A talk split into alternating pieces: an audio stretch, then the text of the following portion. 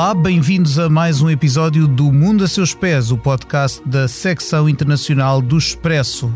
Estamos a gravar no dia 1 de março, sexta-feira, nove dias antes de uma importante ida às urnas em que os portugueses vão escolher o seu Parlamento, do qual resultará um novo governo. Alguns até o vão fazer já no fim de semana em voto antecipado, portanto, antes da segunda-feira em que este podcast vai para o ar. E é precisamente uh, por causa das eleições que aqui estamos. Vamos tentar explorar o que é que há de política externa e de defesa nos programas dos partidos que concorrem à Assembleia da República nestas legislativas.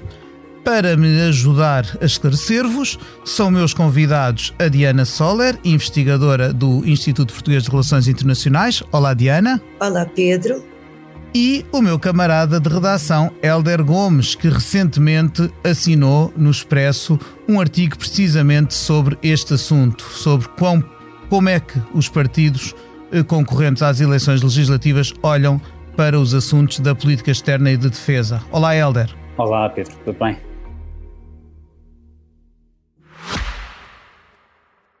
Este podcast Expresso é só um de muitos que pode ouvir no site do Expresso ou na sua plataforma preferida. Histórias inspiradoras, os debates que importam, entrevistas exclusivas. Da cultura à política, da economia ao humor.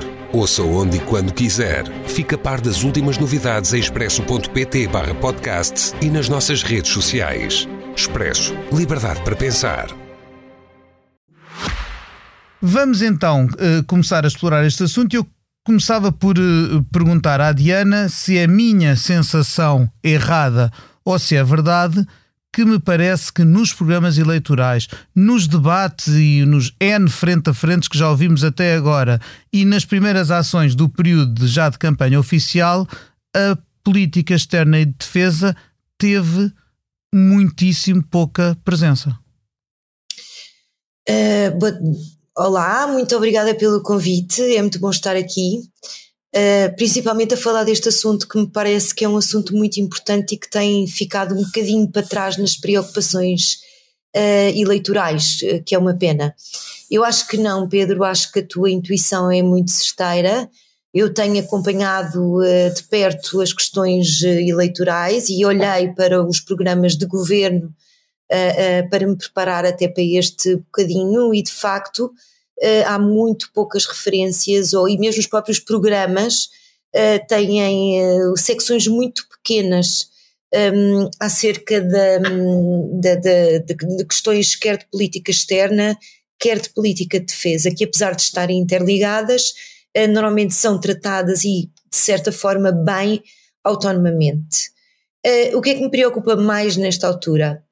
Uh, o que me preocupa mais e o que está ausente uh, de uma forma muito concreta dos programas eleitorais é as nossas Forças Armadas e é uh, a nossa política de defesa.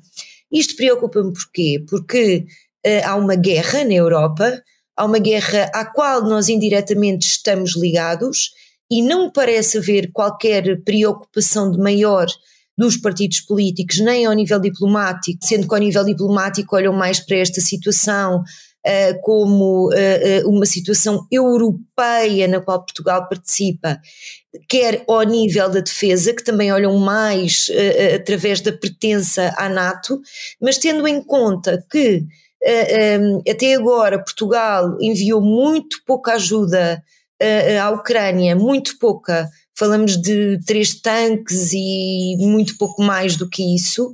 Eh, eu gostaria de ver eh, projetos em que efetivamente houvesse uma preocupação com a segurança e a defesa, porque o mundo mudou profundamente e esta ideia de que Portugal pode manter-se aliado dessas mudanças do mundo, nomeadamente apenas pertencendo a organizações internacionais que se podem preocupar por nós, é errada e é perigosa. Essa, essa é uma das, das razões porque que escolhi este assunto para, para o podcast de hoje, é precisamente porque se olhar, se olhar para os últimos anos da minha vida, o que mais uh, os afetou, o que mais, pensando no meu dia a dia, nem sequer é um, como profissional, como jornalista, o que mais afetou o meu dia a dia da minha família foram assuntos precisamente transnacionais, foram assuntos globais. Uma pandemia que nos eh, abalou a vida e mudou a nossa própria existência cotidiana durante praticamente dois anos, e em seguida guerras que mudaram, que fizeram mudar o preço das coisas que compramos, eh, que alto ponto que nos fizeram ter que rever uh, opções, que mexeram com a energia que é, que é um dos motores de, de tudo quanto faz funcionar uh, as nossas casas, os nossos carros, uh, etc. E, e, de facto com isto chama-me a atenção que me chama a atenção essa, essa ausência.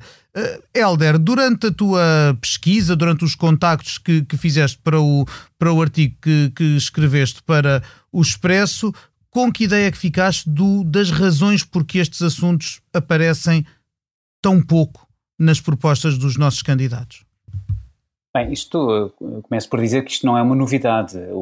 As referências eh, à defesa, a uma política externa que, como dizia a Diana, muitas vezes vêm eh, aglomeradas, né, vêm misturadas, eh, acabam sempre por ficar no epílogo, nas calendas dos programas eleitorais e, e claro que depois os programas, os partidos, quando, quando elaboram os seus programas eleitorais, eh, vão com maior ou menor, menor detalhe eh, debruçar-se sobre, eh, sobre a política externa e de defesa e de segurança, tanto a nível da pertença à NATO, como também no plano europeu. E essa também é uma discussão que interessa ter, porque se nós tivermos Donald Trump novamente na Casa Branca, nas eleições de novembro, a Europa terá mesmo de de uma vez por todas definir o que quer fazer uh, relativamente à segurança, porque poderá deixar de contar, pelo menos como contava até agora, um, com o seu parceiro uh, do outro lado do Atlântico.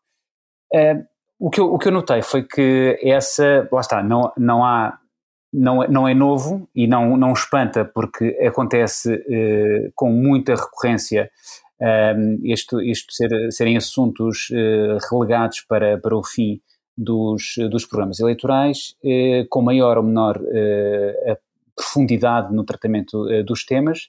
Eh, como dizia a Diana, não há uma resposta a, a, às, eh, aos problemas que as nossas Forças Armadas, e, e se nós quisermos eh, termos apenas à, dimensão nacional, as Forças Armadas estão com os, os três ramos, estão com problemas que nós também no Expresso temos noticiado com bastante um, regularidade. Um, e nós temos esta circunstância de, para já, os programas são dos oito partidos, com representação parlamentar atualmente, uh, são, são muito diferentes, têm, têm visões, têm mundo evidências muito uh, diferentes uh, nesta, nesta área da defesa, da segurança e da política externa. E depois, tem, e depois acabam por, lá está, além de não darem uma importância uh, que eu acho que merece, estamos a, se nós considerarmos que a 10 de março já, já entramos no terceiro ano da guerra na Ucrânia, portanto o segundo aniversário foi a 24 de fevereiro uh, da, da guerra, após a invasão em larga escala uh, da Ucrânia por tropas, uh, por, por, forças russas, porque a guerra já, se nós considerarmos que a Crimeia foi anexada eh, em 2014, essa guerra deveria ser um bocadinho recuado, esse, esse horizonte temporal devia ser um bocadinho recuado a 2014. Mas, uh, portanto, dois anos depois da invasão em larga escala da Ucrânia e cinco meses depois uh, de, do intenso, de, de, uma, de um conflito no Médio Oriente uh, que, que, que, ressurgiu após os ataques do Hamas, não termos, por parte dos partidos, dos oito partidos com representação parlamentar, uma especial uh, dedicação a, este, a estes temas é, é, preocupante. E depois nós temos, eh, tivemos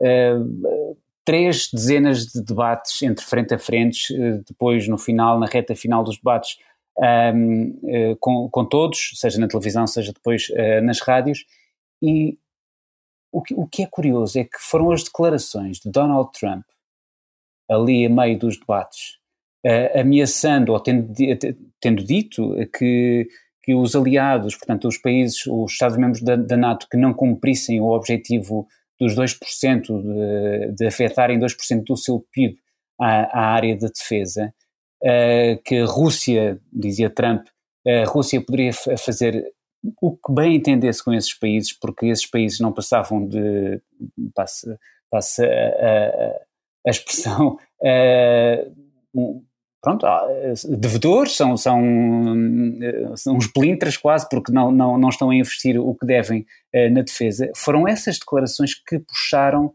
o tema para o debate. E, e, então tiveste ali dois ou três dias em que os, os moderadores foram tentando puxar uh, pelos partidos uh, por via dessas uh, declarações de Donald Trump.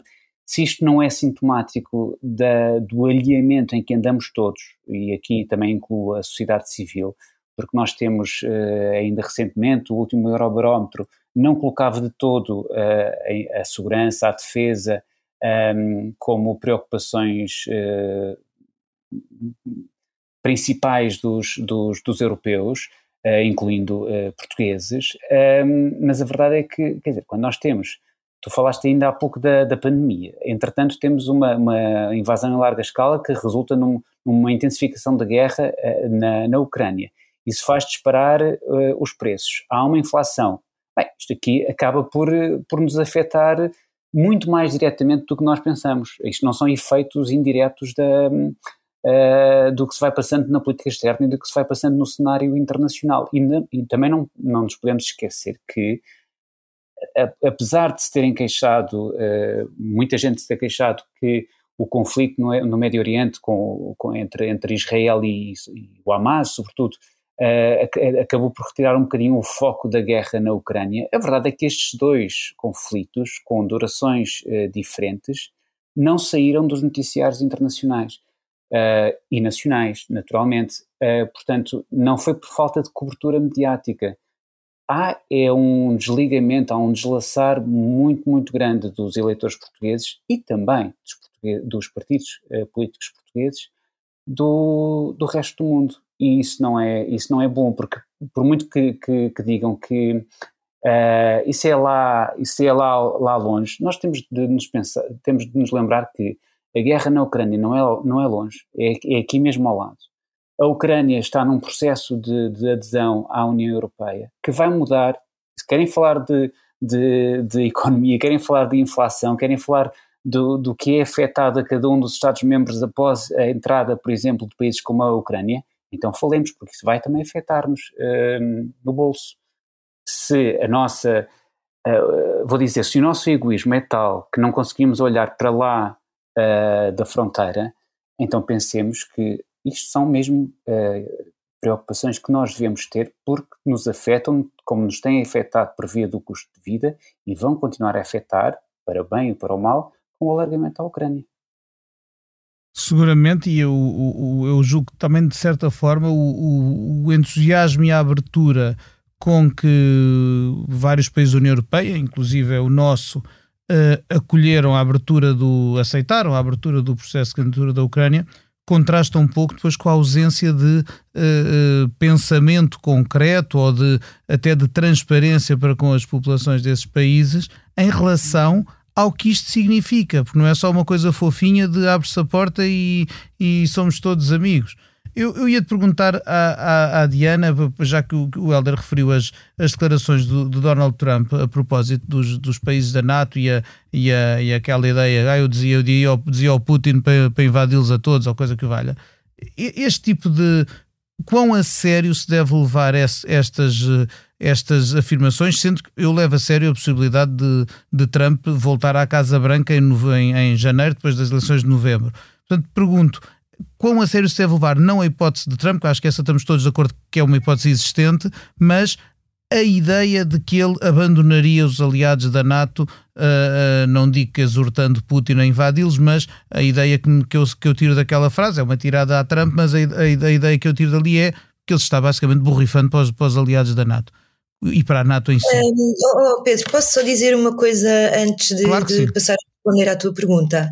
Eu estou muito de acordo com o Helder relativamente ao desligamento que existe da sociedade portuguesa e da política portuguesa relativamente uh, uh, às questões internacionais. Um, mas eu quero dizer uma coisa, uh, eu, eu tenho, e tenho a certeza que vocês têm tido a mesma preocupação, mas eu há dois anos que, que, que, me dedico muito às questões da guerra da Ucrânia, praticamente todos os dias falo sobre esse assunto, e eu tenho defendido uh, publicamente que as elites portuguesas, uh, principalmente as elites políticas, têm que fazer uma pedagogia de guerra Porque é muito difícil que as populações compreendam que a segurança e a defesa não são bens abstratos ou ideias abstratas que nunca e se dados vão adquiridos, alterar. não é? Que não são adquiridas. Exatamente. Exatamente, esse é o meu ponto. Quer dizer, eh, nós se calhar há 10 anos atrás ou há 15 anos atrás eh, achávamos que a democracia era um dado adquirido, hoje em dia com o crescimento de partidos não tão democráticos quanto isso na Europa, começamos a perceber que não é um bem, bem um dado adquirido. Eu faço esta extrapolação para a ideia da paz. Nós achámos que a paz e a segurança eram dados adquiridos, e eu penso que hoje em dia qualquer membro responsável da elite sabe que a segurança e a paz não são dados adquiridos. E tem que se ter uma conversa com as pessoas, com os eleitores, com os cidadãos acerca desse assunto. Eu defendo isso desde o dia 1 da guerra da Ucrânia. Eu, o, que, que, o que é que eu quero dizer? Que a guerra vai chegar a Portugal, que a NATO vai intervir na Ucrânia, que a Rússia vai invadir algum Estado báltico ou a Polónia e que vamos todos ter que acudir através do artigo 5 da NATO? A resposta é: não sei, não é provável que nada disso aconteça a breve trecho. Agora, a ideia de que a, paz perpétua na Europa é eterna tem que ter acabado. Acabou. E, portanto, é preciso, antes de qualquer outra coisa, que primeiros ministros, presidentes da República, deputados, jornalistas, analistas expliquem isto às pessoas. Não são só os preços que sobem. É, se calhar daqui a cinco anos ou daqui a dois anos, ou da... estamos a discutir o que é que nos pode acontecer se não fizermos parte da NATO. Ou uh, para continuarmos a fazer a parte da NATO, ou para a NATO não ser uma aliança irrelevante, o que é que temos que fazer? Quer dizer, isto tudo vai mudar a nossa vida muito mais rapidamente e de uma forma muito mais profunda do que aquilo que nós possamos pensar. O mundo mudou. E quando o mundo, o mundo muda, não há propriamente volta a dar, nem forma de fugir dessa mudança do mundo. Isso é uma coisa que tem que ficar muito clara. Isto não quer dizer que vá correr acontecer um cataclismo qualquer, quer dizer que para não acontecer algum cataclismo de repente, é preciso começar a prevenir-nos, a perceber que temos um papel, quer eu, quer o Pedro, quer o Helder, quer uh, as pessoas de, de, de, da rua que, com quem nós nos cruzamos todos os dias, porque o mundo não vai ser o mesmo. Acabou, não é possível que as coisas voltem atrás. O que me aflige às eu vezes. Já posso explicar porquê. Sim, sim. Mas, mas não era essa a tua pergunta. Uh, relativamente ao Trump, um, eu não sei exatamente o que vai acontecer. Eu penso que, como tu estavas a dizer, é acima de tudo uma tirada a Trump. E é importante dizer que Trump nem sequer uh, relatou uma, uma conversa que gostaria de ter, relatou uma conversa que teve há 10 anos com um dos líderes dos, de um dos maiores países europeus, segundo ele disse.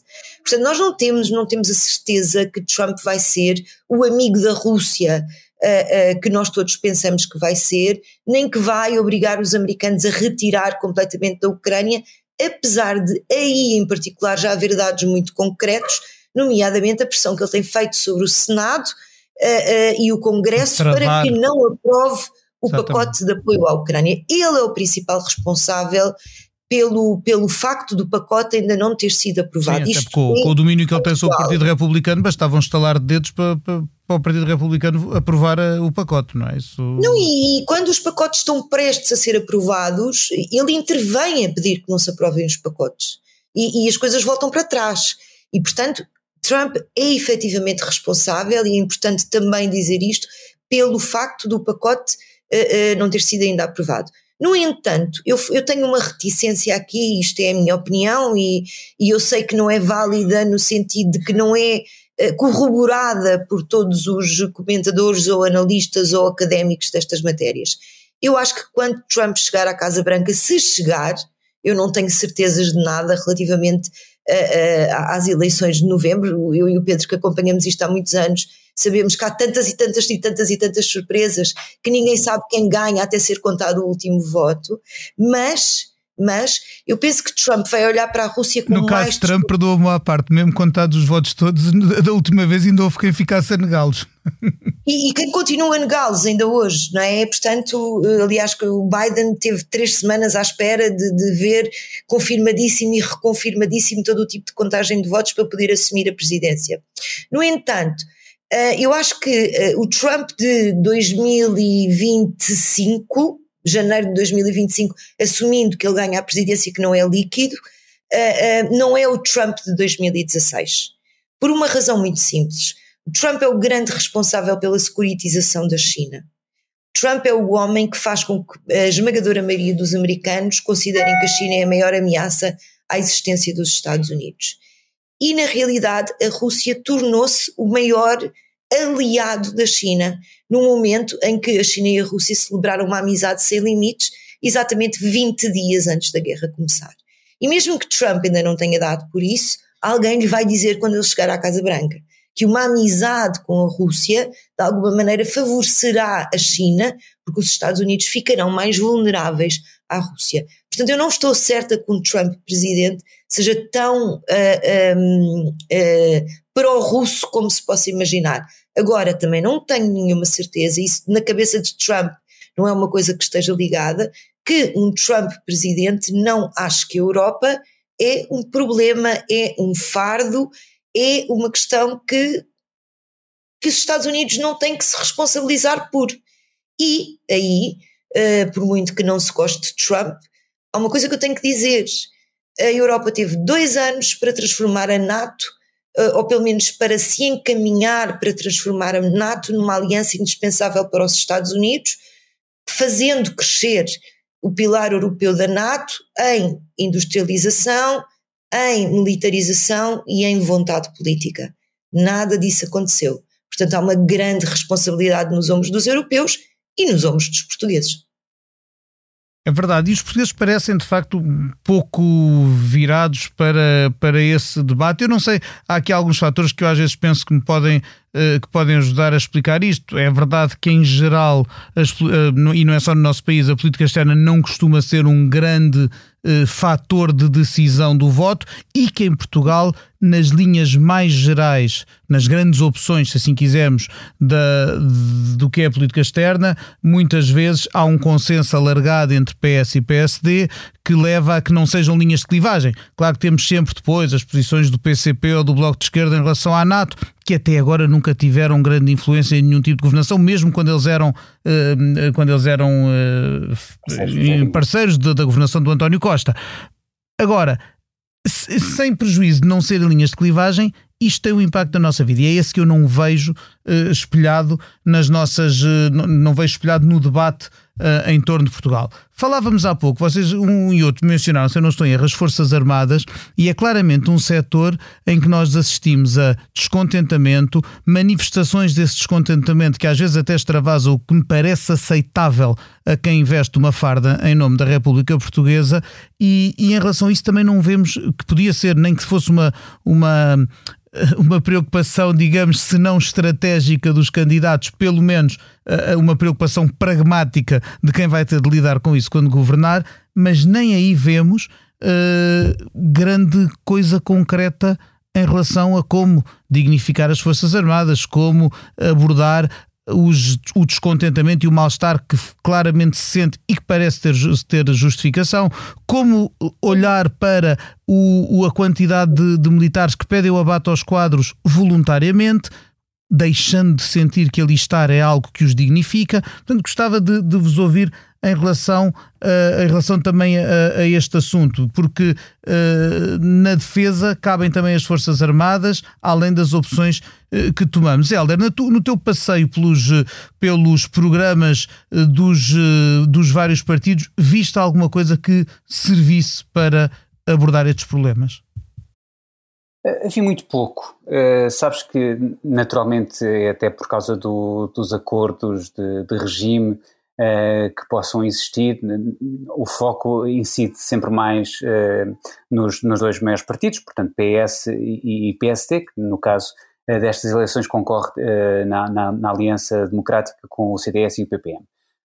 Mas, por exemplo, em relação à, à, Aliança Atlântica, portanto à NATO, o PS defende um aprofundamento da participação portuguesa em diversas instâncias multilaterais, eh, naturalmente incluindo a NATO, e isto é muito, para mim, é muito pouco. Eh, a AD, portanto a Aliança Democrática, propõe isto, esta, esta passagem do programa eleitoral da, da AD é quase é, é, é quase anedótica, porque a AD propõe divulgar, estou a citar, a AD propõe divulgar as atividades da Aliança Atlântica para a aproximar dos cidadãos. Isto é manifestamente escasso. Isto é manifestamente escasso, no sentido em que. de, de, tão pobre, não é? Isto é paupérrimo. Pronto. Uh, nós naturalmente podemos uh, uh, falar, isso, isso também acaba por ter contornos, contornos risíveis da, da, da posição, do posicionamento do, do, do PCP e do Bloco. O Bloco até fala na, na, na restituição da base das lajes e, e numa indemnização que, que teríamos a, a, a haver do, do, do, dos americanos, mas enfim, concentremos-nos uh, no fundamental uh, nestes dois uh, partidos do, do, do, chamado arco da, da, governação. Isto é muito pouco. E nós tivemos vários sinais. Se, se fosse necessário, com a Ucrânia, com Gaza, tivemos ainda um sinal logo em janeiro.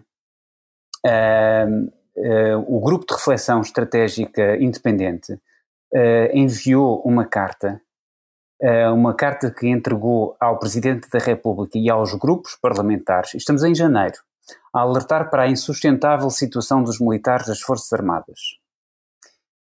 E cito: no contexto atual, em que se agravam as situações de guerra no mundo e às portas da Europa, na verdade aqui é mesmo dentro da Europa, nem sequer é, é, é, é no, no continente ao lado, é mesmo aqui uh, na Europa. Mas uh, é grave, diz, diz, diz, este grupo de reflexão, é grave que não se tenha ainda ouvido uma palavra sobre defesa e forças armadas por parte de nenhum dos partidos políticos. Ora, isto uh, é uma carta assinada por um ex-chefe de Estado-Maior da Armada e também por um ex-chefe de Estado-Maior do Exército e um ex-chefe de Estado-Maior da Força Aérea. Portanto, os três ramos das Forças Armadas aqui uh, representadas. E eles dizem que a vontade política dos governos tem conduzido a uma situação inadmissível e importa reverter esta situação tão breve quanto possível e antes que seja demasiado tarde e com consequências ainda mais gravosas para a defesa nacional, e sinais disso mesmo, convenhamos, já vão surgindo.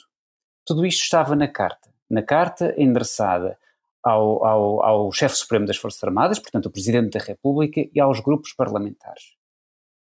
E isto foi em janeiro, estamos agora a entrar em março, as eleições no dia 10 de março, houve mais do que tempo depois de, deste alerta, de aprofundar o pensamento um, por via dos uh, programas políticos, por via dos debates, por, por via também dessa pedagogia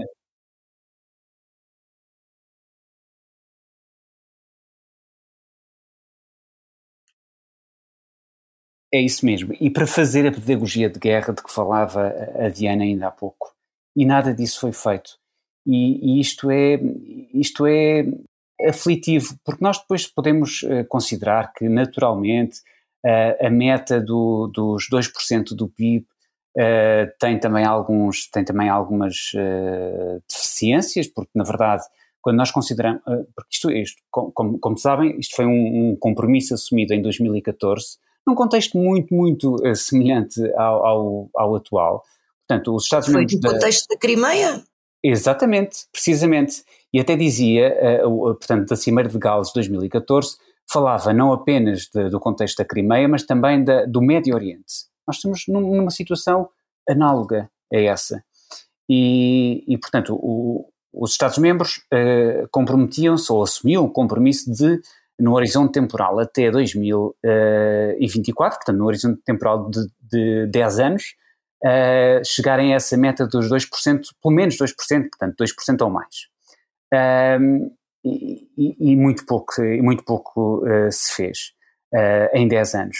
Uh, por exemplo, no ano passado era cerca de um terço, o, o, eram cerca de um terço os Estados-membros que gastavam 2% ou mais, com a Polónia, e nós percebemos bem as razões, a gastar o dobro dessa meta, portanto ali muito próximo dos 4%. O governo português consignou 1,48% à defesa e apontou 2030 como o ano provável para chegar aos 2%, ou seja, com, eh, digamos, eh, seis anos de atraso, porque a meta era para ser eh, atingida, para ser atingida este ano, até este ano. Com certeza que após as declarações de Trump, com mais ou menos folclore, que elas possam, que possa estar contido na, na, nas declarações de, de alguém como Trump, o, o secretário-geral da, da, NATO apressou-se a dizer que, bom, ainda durante o ano corrente, portanto, ainda durante 2024, uh, teremos mais de metade, 18 dos 31 Estados-membros, a cumprir, a chegar a essa meta. Depois esta meta também tem um problema uh, de base, que é estar indexada, no fundo, à riqueza de, de uma nação, estar dependente do PIB. E há, e há a conversa de que, bem, um Estado-membro, se tem um PIB baixo, não é o contributo de 2% que vai resolver o problema da, defesa uh, à escala euroatlântica. Pronto. E, e, já agora, se o PIB desse, desse um, Estado-membro for alto, porque é que porque é 2% e não outro valor, valor qualquer? E depois há uma outra a linha crítica, eh, eu, eh, nós, nós publicámos, eh, julgo que há uma semana, ou por estes dias, um outro artigo com, com, com, algumas críticas a esta meta do, dos 2%, não apenas porque por, por, estar, por estar dependente do PIB, mas também porque estes 2% implicam que 60% desse investimento seja com pessoal, 20% com manutenção e os restantes 20% com, 20 com investigação e desenvolvimento. E, portanto, há sempre aqui uma, uma certa engenharia financeira que os Estados-membros podem fazer, alegando que estão a cumprir a meta dos 2%, mesmo quando depois não afetam a percentagem de vida, os 60, 20 e os 20, às três linhas que este compromisso dos 2% também contempla. E depois é, é, acresce o problema de a Europa, ou a União Europeia, se quisermos, uh, não ter feito nada, ou ter feito muito pouco, para tentar uh, uh, sustentar ou, ou, ou, reforçar esse pilar europeu da NATO, como, como falava ainda há pouco a, a Diana.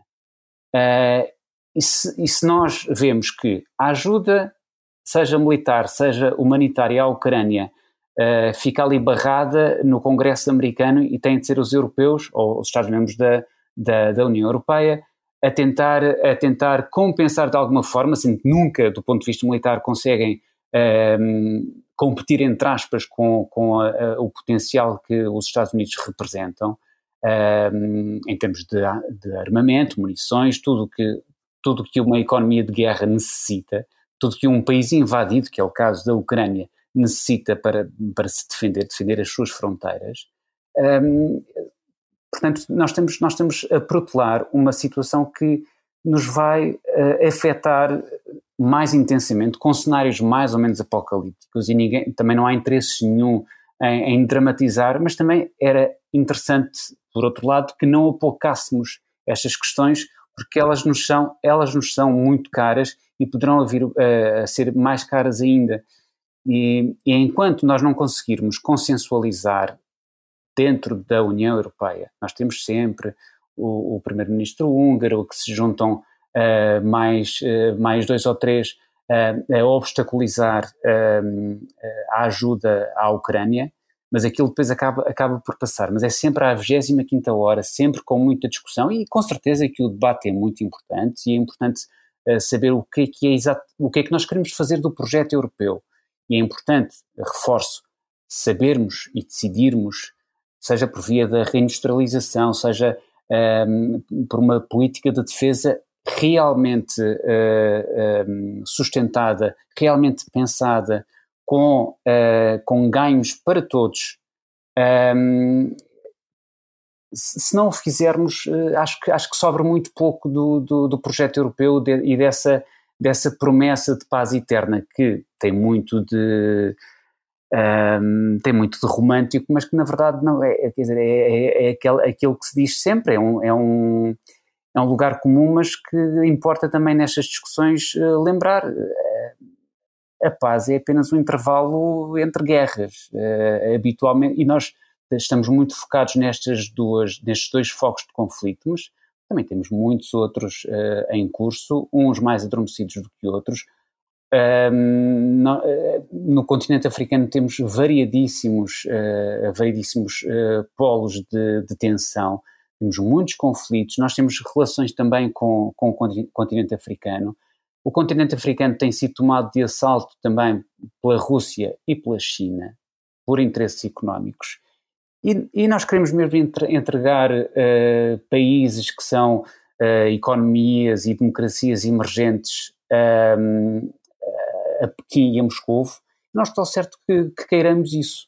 E, portanto, se não queremos isso, façamos alguma coisa.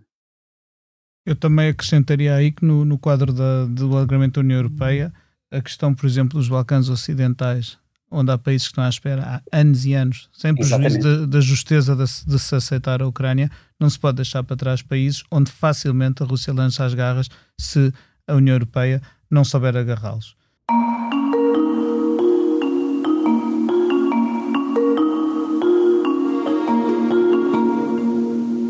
estamos a chegar ao fim do nosso tempo uh, e eu gostava de vos perguntar aquilo que pergunto a todos os que passam aqui pelo mundo a seus pés. E a pergunta é mesmo esta: se neste momento pudessem viajar para qualquer parte do mundo, quando é que iriam e porquê? Diana. Essa pergunta é sempre tão difícil, eu acabo sempre por me repetir, portanto deixa-me só pensar um bocadinho. Um, olha, eu acho que é a Ucrânia.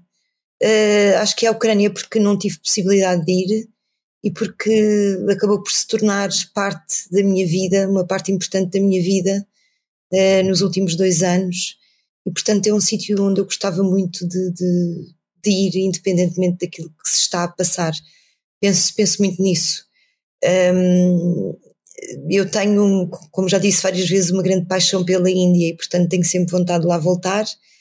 Uh, mas, mas neste momento acho que, acho que ia, ia à Ucrânia, enfim, ver, ver mais de perto um país de que eu falo tanto, sobre que eu leio tanto e que me interessa tanto nos dias de hoje. Muito bem. Helder, para onde nos levarias tu?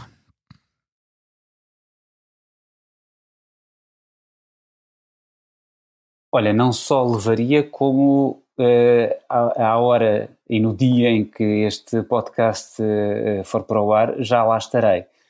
Porque daqui a menos de 12 horas, uh, na altura em que estamos a gravar este podcast, entrarei num avião, farei escala e aterrarei no final de sábado no Uganda, onde estarei num, num centro de refugiados de Nakival, e a partir de, do qual espero fazer uh, boa reportagem, porque isto também entronca bastante bem na conversa que estivemos a ter até agora.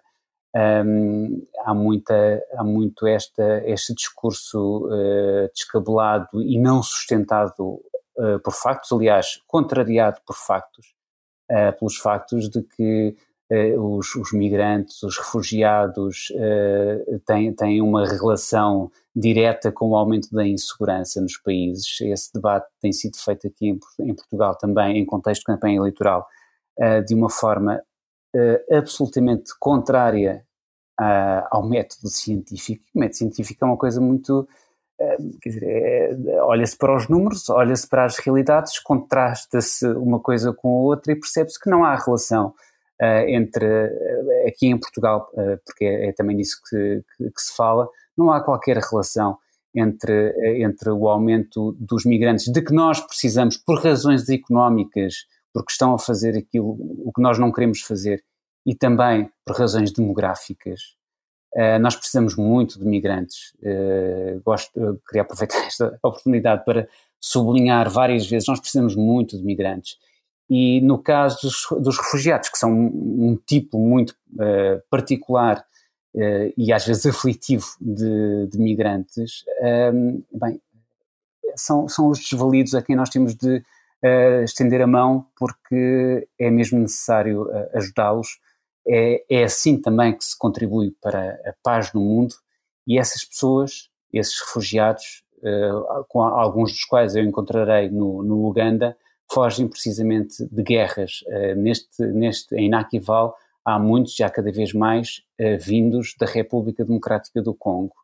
E, e portanto, se nós estivemos aqui nos últimos 40 minutos a falar de defesa, política externa, segurança e o alinhamento tão grande que existe, é importante pensar que temos de acolher bem, temos de cuidar quem, uh, do outro, não há que ter medo do outro e é preciso acompanhar também a situação, ter, mais, ter mais mundo. Eu acho que, eu acho que acima de tudo, o que, o que falta aos políticos portugueses que concorrem às eleições de 10 de março é uma visão, uma mundividência mais largada. Não podia estar mais de acordo e ficamos nós e com certeza os nossos leitores e ouvintes ansiosamente à espera do que nos vais contar quando uh, voltares de África. África é essa onde também há muito quem fala português e que também uh, tem estado uh, deprimentemente ausente do, do debate. A lusofonia não faz parte do debate para estas legislativas, o que é de lamentar. Com isto, resta-me agradecer uh, a participação da Diana Soler, do Helder Gomes, da Salomé Rita, que assegurou a qualidade técnica deste episódio, e sobretudo a si que está deste lado, desse lado, perdão, a ouvir-nos semana após semana. O Mundo a Seus Pés volta na próxima segunda-feira com outros convidados, outros assuntos. Até lá, até breve e até sempre.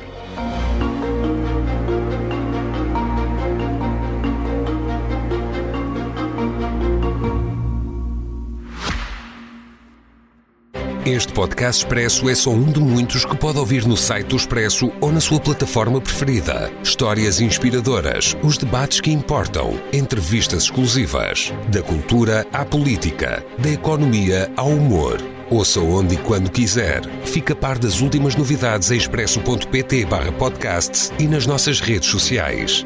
Expresso Liberdade para pensar.